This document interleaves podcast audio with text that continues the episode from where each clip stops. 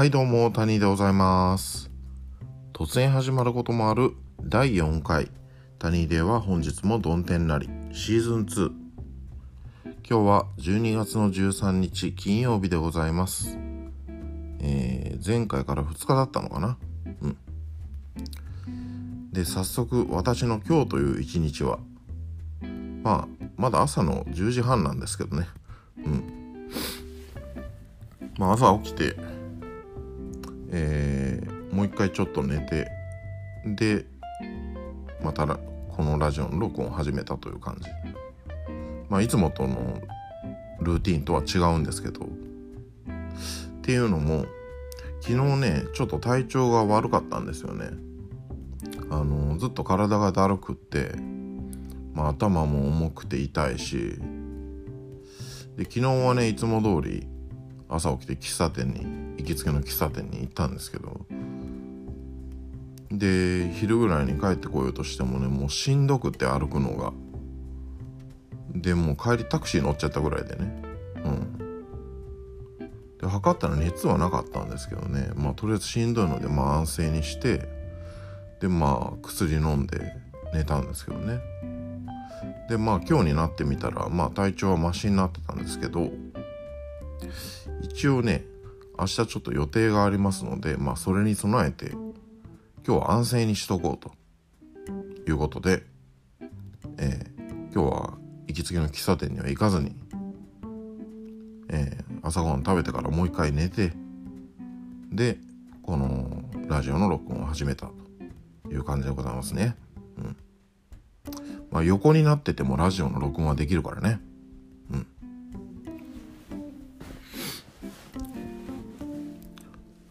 まあ、えーそんな感じでございます。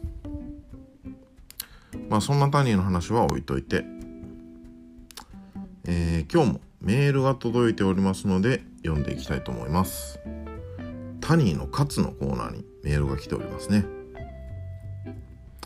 えーラジオネーム、キャンディー大好き小悪魔ちゃん。あ、これは初めてメールをくれる方ですね。ありがとうございます。カツを入れてほしいことということで。はじめまして、タニーさん、こんちゃ。こんちゃ。私は来年来年の1月、成人式や同窓会があります。それまでに痩せたいと思っていろいろやってはいるんですけど、なかなか長続きしません。タニーさん、私が痩せることができるようにカツをお願いしますと。はい、ありがとうございます。自分にカツを入れてほしいっていうメールは初めてやな。これは初めてのパターンですね。だいたいみんな自分の身の回りの気に食わないことにカツを入れてほしいって言ってくるんですけど、これは初めてのパターンですね。うん、ああ、成人式同窓会。いいですね。私、成人式も同窓会も行ったことないです。そんなんもう行く気しないで。で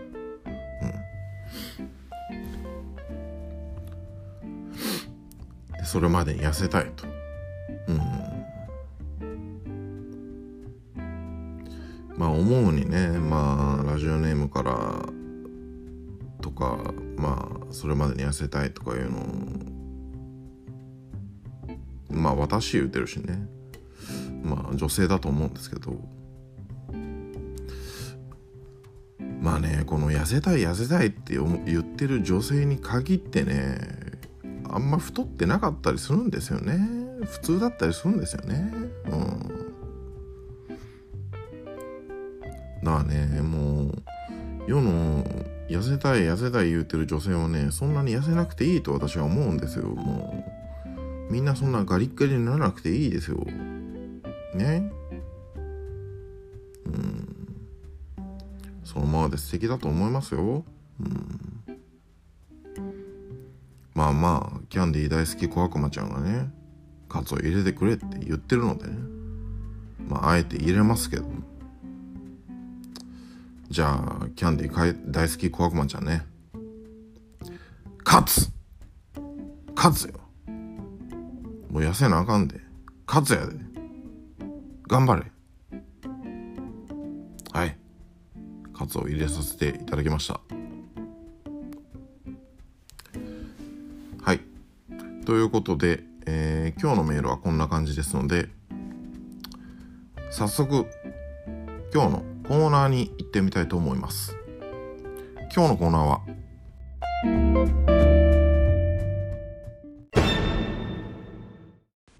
90年代リアルタイム世代が語るオアシスの当時の評価と現在の評価。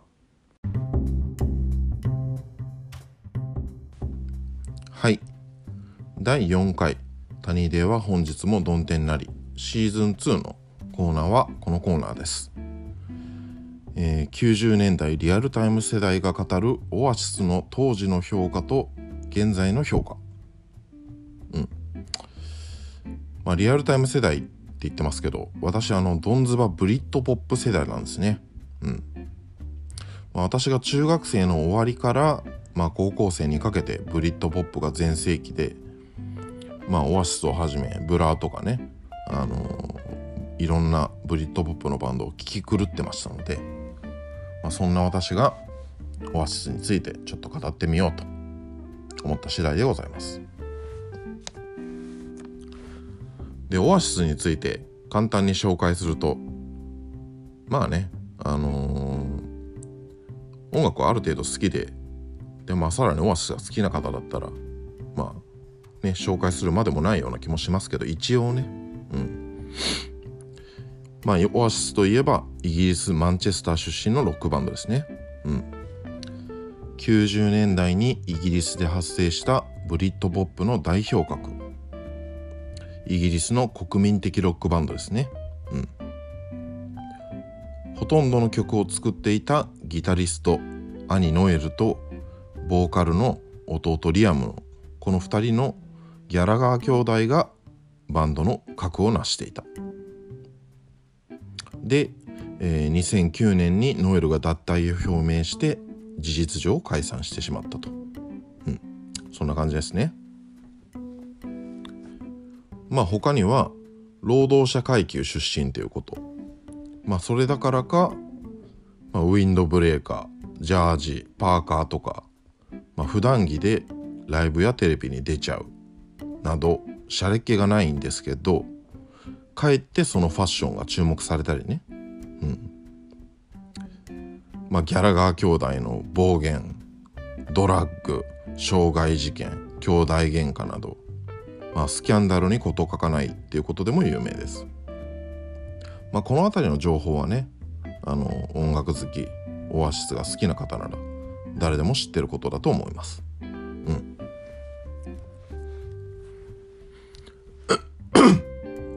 失礼。で、オアシスの作品についてざっと挙げていきますと、えー、1枚目が1994年「 Definitely Maybe」2枚目が1995年「 Morning Glory」3枚目が1997年「Be Here Now」4枚目が2000年 Standing on the Shoulder of Giants。5枚目が2002年 Heathen Chemistry。6枚目が2005年 Don't Believe the Truth 7枚目が2008年 Dig Out Your Soul まあこれがオアシスのラストアルバムとなったわけですね。うん。で他にもライブアルバムの Familiar to Millionsであったりとか、えー、B 面ベストのザ・マスタープランとかね出てますけど。まあその他にもベスト版がありますけど私持ってないので割愛します。で私が所有してるのは、まあ、ファーストから、えー、5枚目のヒーザンケミストリーまで。うん。それとライブ版と B 面ベストです。うん。えー、6枚目7枚目は持ってないですね、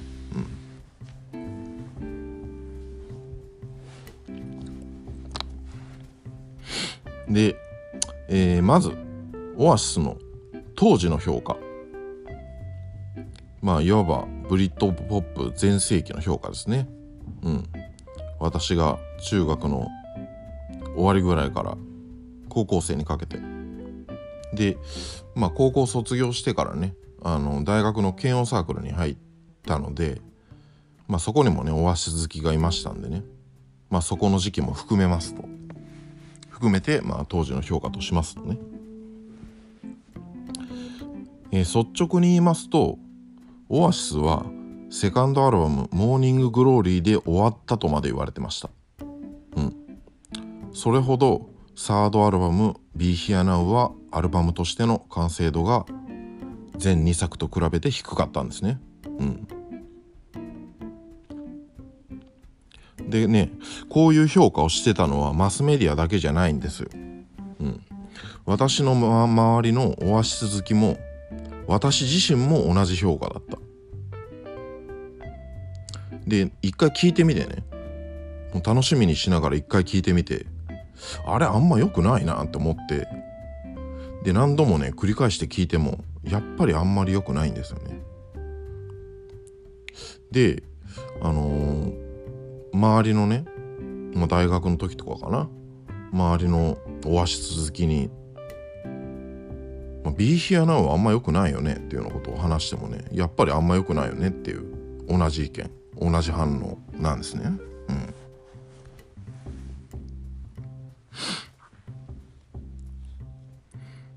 うん、だからね、あのー、当時は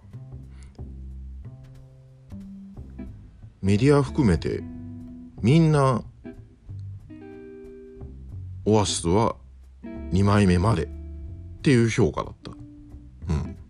そんな感じでしたね。うん。でまずファーストアルバム「えー、 Definitely Maybe」から触れていきますとこの「 Definitely Maybe」は1曲目「ロックンロールスター」がアルバムの雰囲気を作っていると言っても過言ではないバンドの勢いを感じさせる素晴らしいデビューアルバムだったと思います。まあ、このロックンロールスターだけじゃなくてね、えー、名曲「リブ・フォーエバー」であったりとか、まあ、スーパーソニックだったりとかシガレット・アルコールだったりとかね、まあ、今でもリアムがソロのライブで披露するいい曲が多数収録されてます。うん。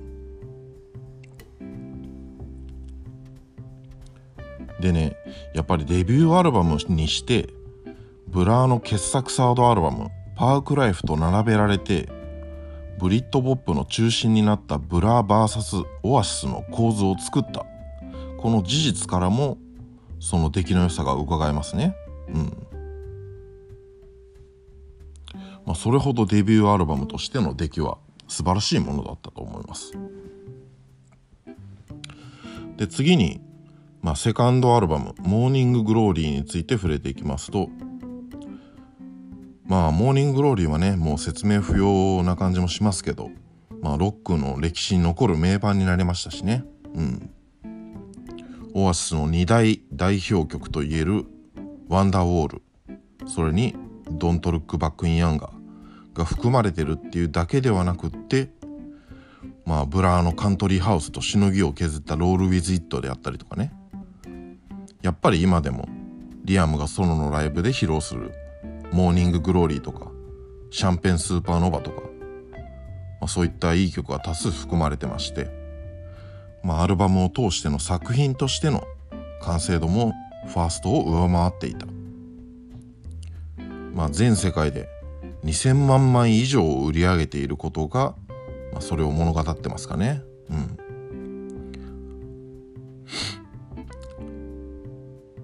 まあ、本当にこのセカンド Morning Glory はもうロック史上に残る傑作アルバムであったという感じですね。うん、でそれら2枚に対してサード「Be Here Now」はどうだったかというと「Be Here Now は」まあその全2作に比べて明らかに落ちたんですね出来が。うんで、スタンドバイミーであったりとか、オールアラウンドザワールドであったりとか、まあ、歌曲と言える曲はあるんですけれども、アルバムを通しての完成度は全2作を大きく下回っていたと思います。で、ノエルもね、後に Be Here Now は失敗作だったって自分で発言してますしね。うん。でまたねタイミングがリリースされたタイミングも悪かったと思うんですよ。うんまあ、ブリッド・ポップが下火になっていた時期ででデーモン・アルバーンがねブリッド・ポップは死んだとか発言しちゃったと思う発言しちゃったのも同じ1997年のことでね。うん。だからねこのタイミングも悪かったなと思いますね。うん。でもそれ以上にやっぱりねオアシスはファーストとセカンドでいいものを作りすぎてしまったんだと思います。うん。やっぱりこのファーストセカンドがなければねそれらと比べられることもないですしあの、比べられなければこの Be Here Now がここまで酷評されることはなかったんじゃないのかなとは思いますけどね。うん。まあね。たらればの話になっちゃいますから、うん。まあファーストセカンドがあってのまあサードなんでまあしょうがないですけどね。うん。で私はね Be Here Now 以降もあのー、オアシスの復活を信じてね4枚目5枚目と CD を買ったんですけどそれで聞いたんですけどね。でももうかつてのオアシスから感じられた魅力を感じることはなくなってしまいましたね。うん。それもやっぱりうんファーストセカンドがあったからかもしれないですけど。で6枚目以降はもう買うのをやめました。はい。でそれでも頑張った方で私の周りのオアシス好きはね Be Here Now 以降のオアシスをとっくに聞かなくなってたんですね。うん。もうとっくにオアシスを見限ってしまってた。私は結構ね5枚目まで聞いてたんで頑張ってた方ですけどね。うん。まあね前述した通りリアムやノエルが今でも披露するオアシスの曲はまあ初期の曲ばっかりだっていうことからもねファーストセカンドの出来が突出していたことが分かりますよね。うん。やっぱり。うん。ちょっとファーストセカンドとサード以降の作品はちょっと比較にならないぐらい出来が違ってた、うん、そんな感じですかね。うん。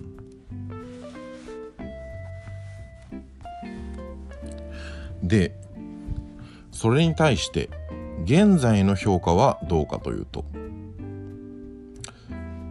えー、ノエルやリアムが最近来日したっていうこともあって私あのネットで調べてみたんですけどさまざ、まなサイトでオアシスの聴いておくべき名曲代表曲が紹介されているんですけど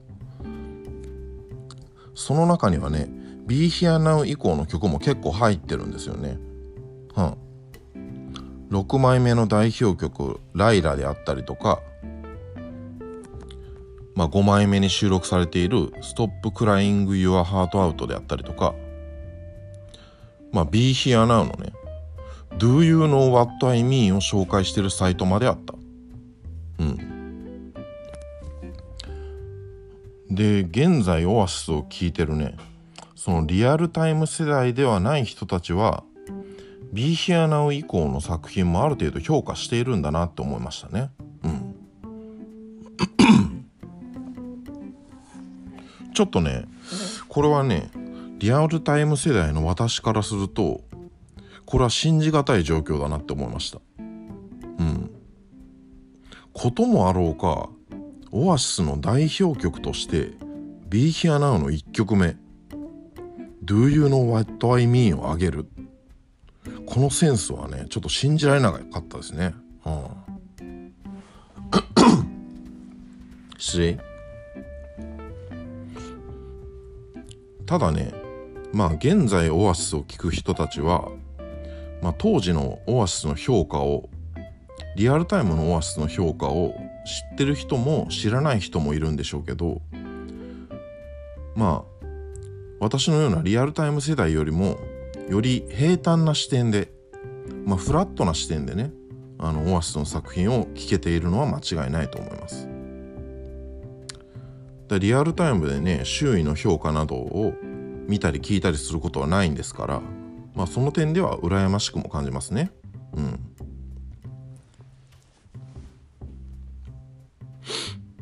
ただ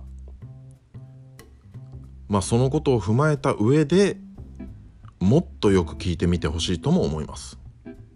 うん、やっぱりオアシスの魅力キャッチーなメロディーやねバンドサウンドの勢いはファーストとセカンドにあると私は思いますし。うん。アルバムを通しての完成度もねサード以降とはもう比較にならないぐらい違うと思います。うん。だからこれから、まあ、オアシスを聴く人たちはその辺りも意識した上で是非聴いてみてほしい。うん。まあいろいろ言いましたけれどもまあ、オアシスがロック史上に残る素晴らしいバンドであったのは間違いないと思います。はい。ということで、えー、90年代リアルタイム世代が語るオアシスの当時の評価と現在の評価のコーナーでした、えー、今回ね、えー、触れた曲は Apple Music のプレイリストに上げて公開しております。はい、えー、プレイリスト名は、えー、ラジオの名前と同じタニーデイは本日もどん天なりという名前になってますので、えー、検索したら出てきますんでね、えー、そちらで、えー、気になった方は聞いてみてください、えー、YouTube で視聴されている方最後までご視聴いただきありがとうございました、えー、ということで最後にメール募集しております、えー、アドレスはタニーデイアットマーク Gmail.com tunnyday.gmail.com です、えー、コーナーが4つありまして1つはタニーのお悩み相談室。これはタニーがお悩み相談に乗るという単純なコーナーです、えー、2つ目がタニーのカツ。カツを入れるのカツ。えー、身の回りの他人にカツを入れてほしい出来事や勝つか否か判断してほしいこと。